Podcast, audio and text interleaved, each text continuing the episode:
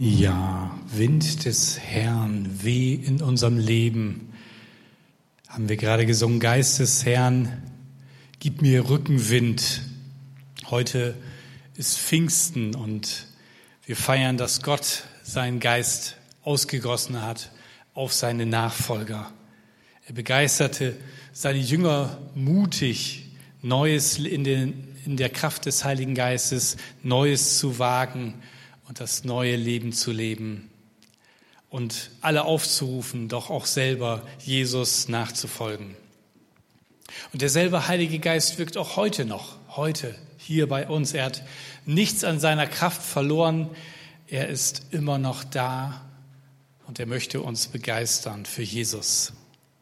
Und genau dafür möchte ich jetzt beten. Danke, Vater, dass du uns deinen Geist gesandt hast, dass die Verheißung, die Jesus seinen Jüngern gegeben wurde, eingetreten ist und dass das kein einmaliges Ereignis damals war, sondern dass auch heute noch dein Geist ausgegossen wird in unsere Herzen. Und ich bitte dich, Heiliger Geist, komm und erfüll uns neu mit deiner Kraft. Amen. Ja, wir sind im zweiten Teil der Predigtreihe, die letzten Sonntag gestartet hat, unfertig.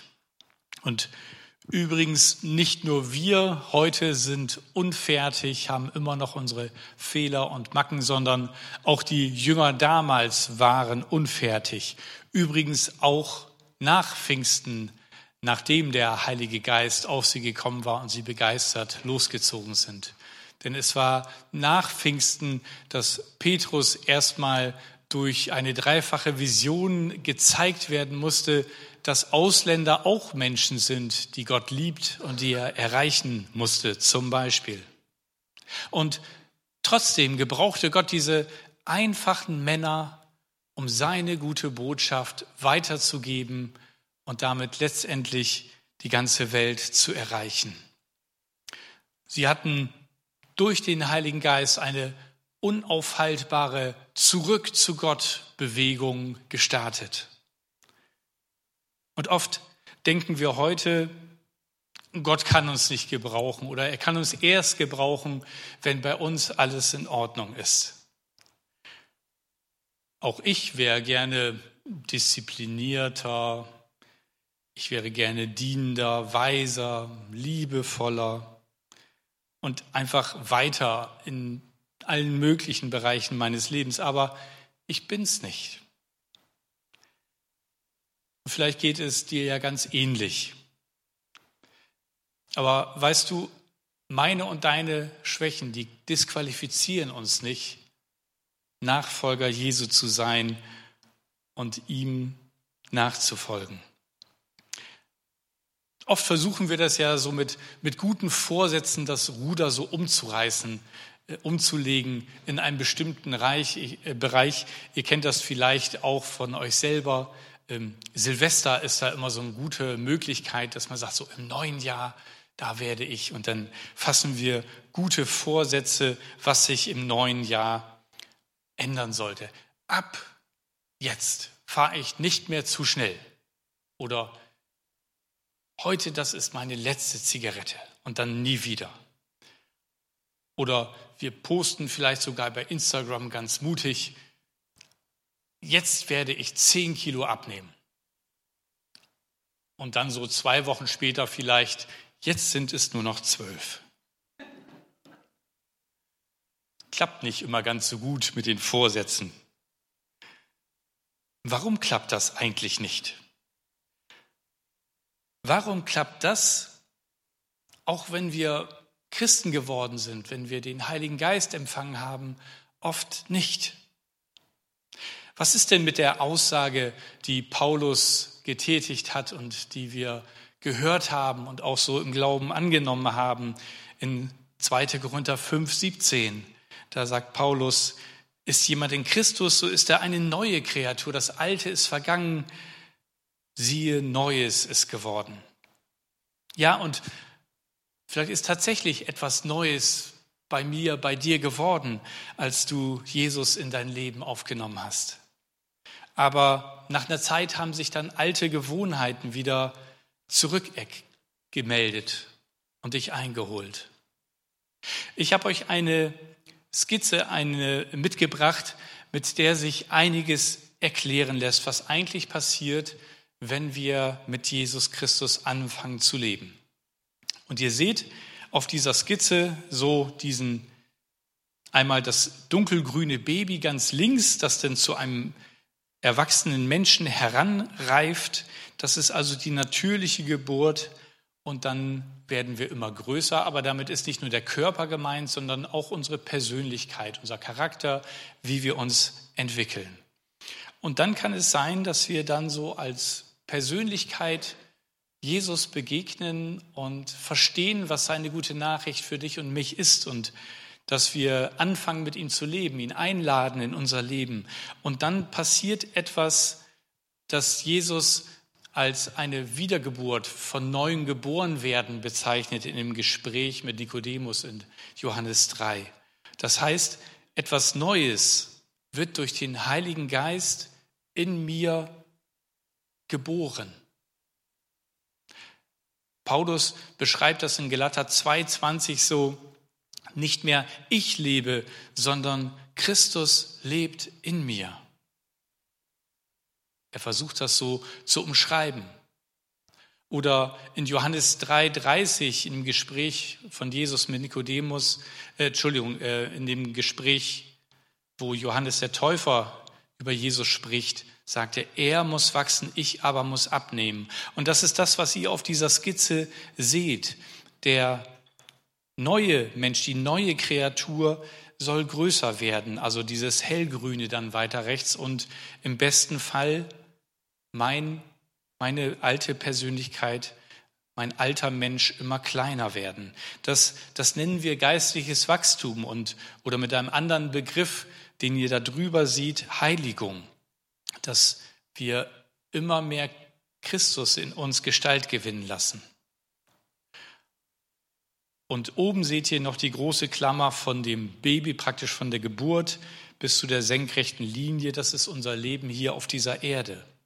Aber das ewige Leben, das beginnt in dem Moment, wo Christus in uns geboren wird, wo wir Jesus einladen in unser Leben. Und das ist das ewige Leben, das über diese senkrechte Linie, über den Tod hinausgeht. Und das ist das, was in uns Gestalt gewinnen möchte und gleichzeitig aber unser altes Ich irgendwie sich zurückmeldet und anfängt zu kämpfen. Es geht also um den alten Mensch gegen den neuen Mensch. Und auch Paulus kennt diese Kämpfe. Paulus schreibt in Römer 7 ab Vers 18, obwohl es mir nicht am Wollen fehlt, bringe ich es nicht zustande, das Richtige zu tun. Ich tue nicht das Gute, das ich tun will, sondern das Böse, das ich nicht tun will. Wenn ich aber das, was ich tue, gar nicht tun will, dann handle nicht mehr ich selbst, sondern die Sünde, die in mir wohnt. Sünde meint hier die Prägung und Verhaltensweisen meines alten Ichs, als ich noch ohne Gott lebte. Auch der Vorzeigechrist Paulus kämpfte mit diesen Herausforderungen des alten Ichs. Er beschreibt den Kampf von diesen neuen Menschen mit dem Alten, von dieser göttlichen Kreatur mit dem alten Adam. C.S. Lewis, ein bekannter christlicher Denker aus England, hat einmal gesagt, keiner weiß, wie verdorben er ist, bis er nicht verzweifelt versucht hat, anständig zu sein. In Klammern und dabei immer wieder scheitert. Paulus schreibt das in dem Brief an die Galater so im fünften Kapitel ab Vers 17. Denn die menschliche Natur richtet sich mit ihrem Begehren gegen den Geist Gottes. Und der Geist Gottes richtet sich mit seinen Begehren gegen die menschliche Natur. Die beiden liegen im Streit miteinander. Und jede Seite will verhindern, dass ihr das tut, wozu die andere Seite euch drängt. Kennt ihr das? Also ich kenne das gut. Und ich habe mir vorgenommen, bei dieser Predigtreihe auch immer Beispiele aus meinem Leben zu bringen. Ihr habt das am letzten Sonntag gehört. Und deswegen dachte ich, ich erzähle auch mal ein bisschen, wie das bei uns so zu Hause dann manchmal sich zeigen kann.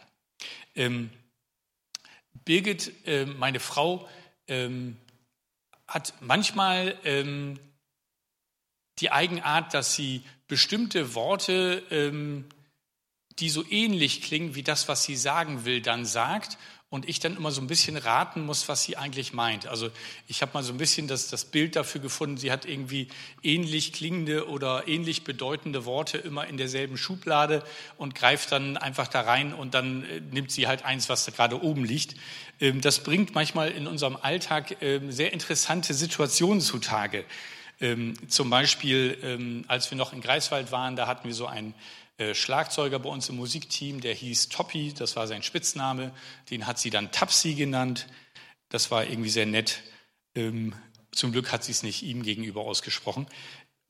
Dann äh, kann das auch schon mal sein, dass sie statt Mail dann SMS sagt und ich suche dann irgendwie auf meinem Handy die SMS, die sie meinte und in Wirklichkeit war es eine Mail.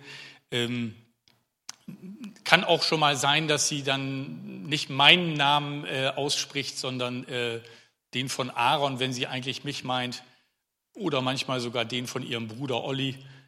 Und das ist nicht so dramatisch, aber stellt euch vor, euer Ehepartner guckt euch liebevoll in die Augen und nennt dann den Namen einer anderen Person.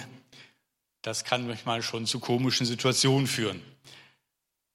Und manchmal, so wie mit der Sache mit der SMS und der Mail, ähm, dann kommt das so irgendwie, dann ahne ich, äh, oh, sie vielleicht meint sie ja doch die Mail und nicht die SMS.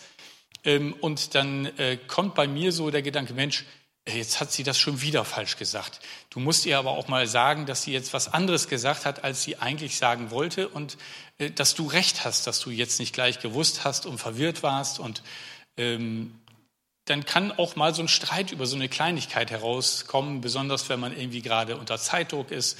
Äh, aber du hast doch gesagt, das war eine SMS und jetzt ist das doch eine Mail.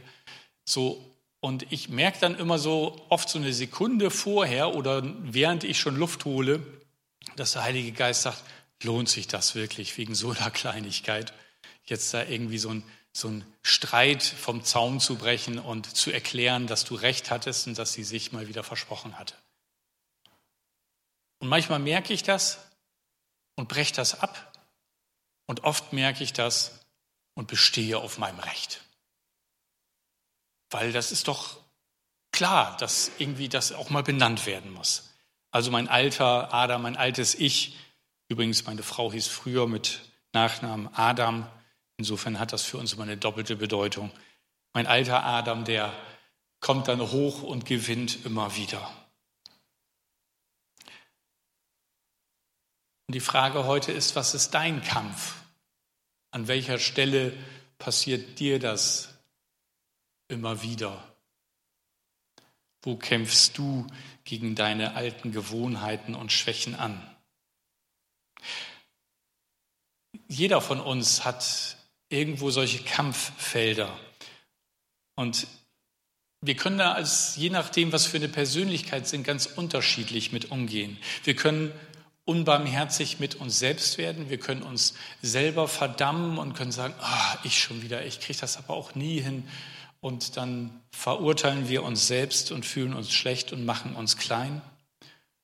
Oder vielleicht sind wir auch anders angelegt und beschuldigen dann den anderen, der ja irgendwie was falsch gemacht hat. Und versuchen dann den anderen, zum Beispiel, wie in meinem Beispiel, den Ehepartner zu erklären, warum da irgendwas falsch gelaufen ist.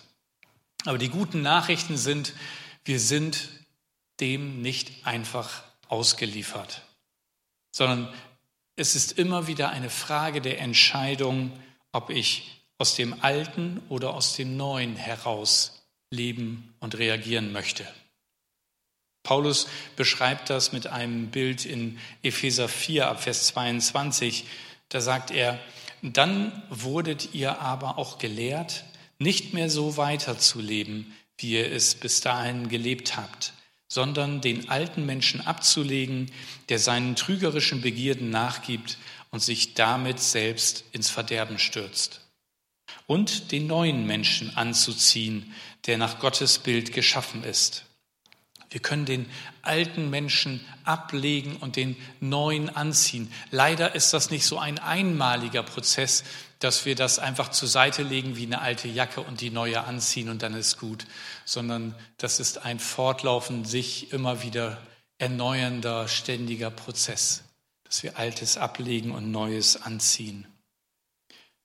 C.S. Lewis noch einmal sagte, dein neues, wahres Ich wirst du nicht finden, wenn du danach suchst. Du bekommst es, wenn du ihn suchst. Also es geht nicht um ein, ja, aus der eigenen Kraft, aus dem eigenen Denken heraus sich neu entwerfen oder so etwas, sondern in der Begegnung mit Jesus werden wir entdecken, wie Gott uns eigentlich gemacht hat. Denn wir sind sehr überladen mit den eigenen alten Vorstellungen, mit den Erwartungen, die von anderen an uns herangetragen wurden, mit den Vorstellungen, die unsere Eltern in Bezug auf unser Leben hatten und so weiter und so weiter. Und wir finden da alleine nicht durch, wer bin ich denn? Ich kann mich noch gut entsinnen, als ich so als junger Erwachsener im Zivildienst war und ähm, auf einmal sowas wie Melancholie erlebt habe. Ich weiß nicht, ob ihr das kennt, so eine Traurigkeit, so eine Schwere, die aber irgendwie auch für mich was völlig Neues und Faszinierendes war, weil ich eher so ein positiv fröhlicher Mensch bin. Und ich habe mich dann irgendwann gefragt, ja, was bin ich denn jetzt? Bin ich eher der melancholische Typ oder bin ich der fröhliche Typ?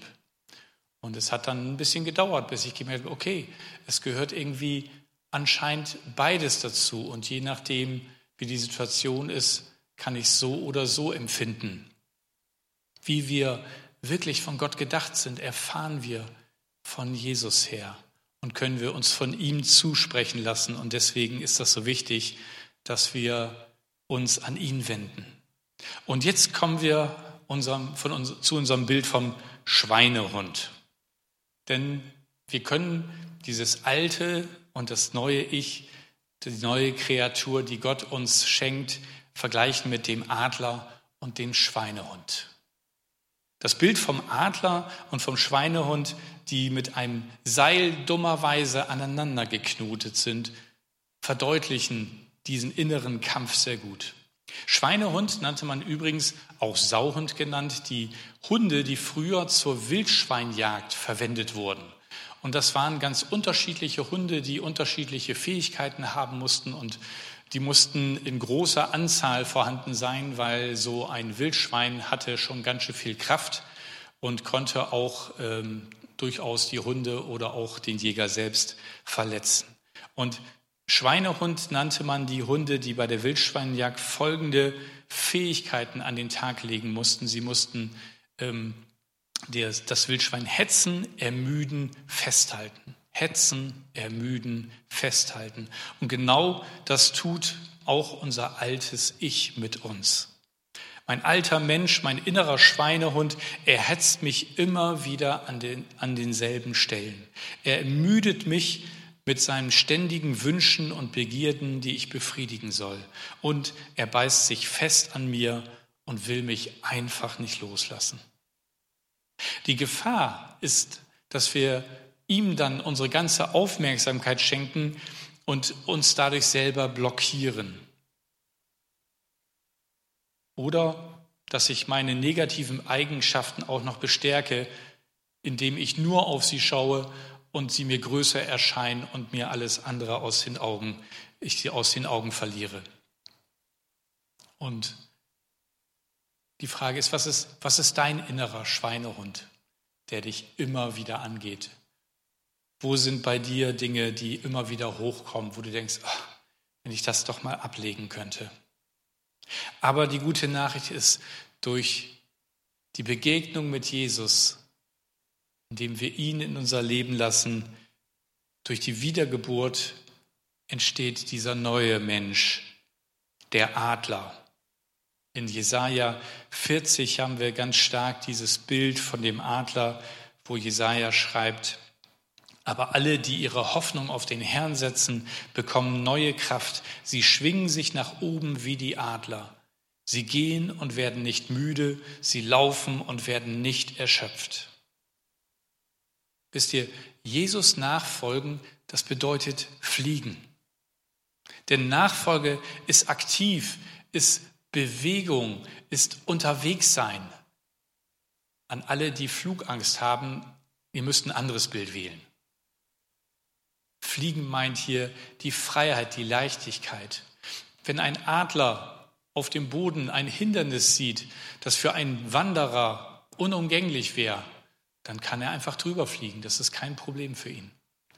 Und genauso in diesem Sinne ist die neue Kreatur durch den Heiligen Geist in uns. Es gibt immer noch Probleme, aber er zeigt uns einen neuen Weg, einen neuen Umgang mit diesen Problemen. Aber das Problem ist, da ist immer noch der Schweinehund und unser Glaubensleben hebt nicht so richtig ab, weil der alte Schweinehund den Adler immer wieder runterzieht. Er meldet sich immer wieder, beißt sich fest und will einfach nicht loslassen. Und der Lösungsansatz ist, nicht alle meine Energie dem Schweinehund widmen. Durch die Aufmerksamkeit wird er nur immer stärker. Manche dieser Schweinehunde können wir mit der Kraft von Jesus überwinden. Und er zeigt uns, wie wir davon frei werden können. Manche Schweinehunde werden uns ein Leben lang begleiten. Was auch immer genau das bei Paulus war, wissen wir nicht, aber er spricht von einem Pfahl im Fleisch, von etwas, was ihn auch angefochten hat. Und das kann durchaus auch bei uns so sein. Aber unser Hauptfokus darf auf dem Neuen liegen, auf den Adler, der uns in die Lüfte führen will, uns eine neue Perspektive geben will. Und darum ist mein Rat, füttere den Adler, dass er so viel Kraft hat, dass er hoch in die Lüfte fliegt, egal was da hinten an ihm dranhängt. Und die Frage für dich heute ist, bellst du noch oder fliegst du schon? Um mal an einen alten IKEA-Werbespruch anzuknüpfen. Bellst du noch oder fliegst du schon? Lass den Sauhund, den Schweinehund in dir einfach verhungern und füttere den Adler. Das kann man nicht genau bemessen, aber vielleicht, dass du sagst, 80 Prozent meiner Aufmerksamkeit gehört den Adler und wie ich den füttern kann, wie er immer stärker wird, die neue Kreatur in mir. Und 20 Prozent, da gucke ich, ob ich dem Schweinehund irgendwie den Gar ausmachen kann oder wie ich ihn besser aushungern kann. Wie kann das gehen? Wir haben heute Pfingsten. Durch den Heiligen Geist, den Gott uns verheißen und schenkt und der uns an alles erinnert, was Jesus gesagt hat. Der uns an seine befreiende Wahrheit erinnert. Der uns hilft im Alltag zu widerstehen, wenn der Schweinehund uns einholen will. Der uns gute Gedanken gibt, wie wir den Adler füttern und stärker werden lassen können. Die Erkenntnis, dass wir Unfertige sind und bleiben, aber durch Christus Erlösung haben, ist total befreiend. Wir müssen uns nicht mehr verdammen dafür, dass wir immer noch Fehler haben und machen. Und die Erkenntnis, dass nicht nur wir unfertig sind sondern auch andere kann uns ebenso befreien. Befreien von den Erwartungen, dass wir sagen, ja, aber der ist doch Christ, der müsste doch. Nein, wir haben alle unterschiedliche Stellen. Und wir haben die Jahreslosung der Barmherzigkeit. Und es ist so wichtig, dass wir erkennen, dass wir alle an unterschiedlichen Stellen unfertig sind. Und da Wo du deine Stärken hast, hat vielleicht jemand anders seine Schwächen. Und dann verstehen wir oft nicht, warum der andere das einfach nicht hinkriegt. Das ist doch so einfach. Ja, für mich. Aber für den anderen ist das vielleicht gerade die Stelle, wo sein Sauhund ihn immer wieder hetzt. Und da, wo du Schwierigkeiten hast, kommt vielleicht ein anderer zurecht und fragt sich, warum du da Probleme hast. Die sind alle unfertig. Und vielleicht nehmt das auch ihr Verheirateten mal mit in eure Ehe. Übrigens, auch euer Ehepartner ist unfertig. Das kann total befreiend sein. Ja? Das ist in Ordnung, dass der auch Schwächen und Fehler hat. Und das ist gar nicht komisch, dass er an Stellen, wo ihr gar kein Problem habt, hadert. Vielleicht ist das heute der Tag, wo ihr euren Ehepartner in den Arm nimmt und sagt, ich liebe dich, du unfertige Birgit, Volker, wer auch immer. Das ist total in Ordnung. Und wundert euch nicht, wenn sie das denn zu euch zurücksagen. Es ist keine Beleidigung. Es ist auch keine Erlaubnis, so zu bleiben. Es ist eine Erklärung dafür, dass wir unterwegs sind. Also bitte keine Postkarten mehr verschicken mit bleib so wie du bist. Ich weiß nicht, ob ihr das kennt, so zum Geburtstag, ne? Wenn man dem anderen so ein bisschen auf die Schulter klopfen will und sagen, dass er ein ganz netter Kerl ist, dieses bleib wie du bist. Ähm, ich weiß nicht, ob ihr diese alten äh, Keuner-Geschichten von Bertolt Brecht kennt, diese Kurz- oder Kürzesgeschichten, wo Herr Keuner einen alten Freund trifft, und der alte Freund sagt zu ihm, Mensch, du hast dich ja gar nicht verändert. Und Herr Keuner nur nachdenklich guckt und sagt, ach, wirklich? Und weggeht.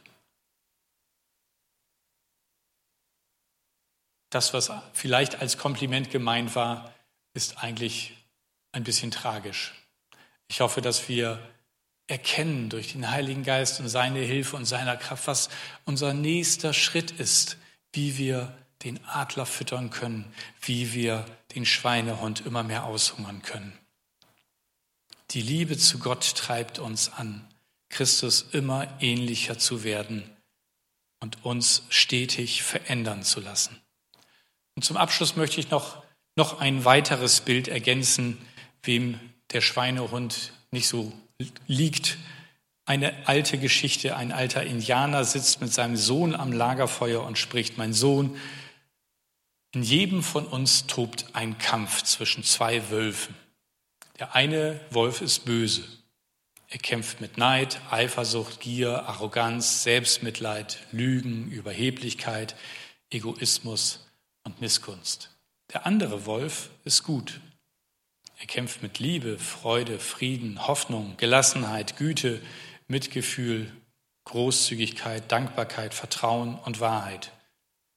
Man munkelt, die Indianer kannten Galater 5,22.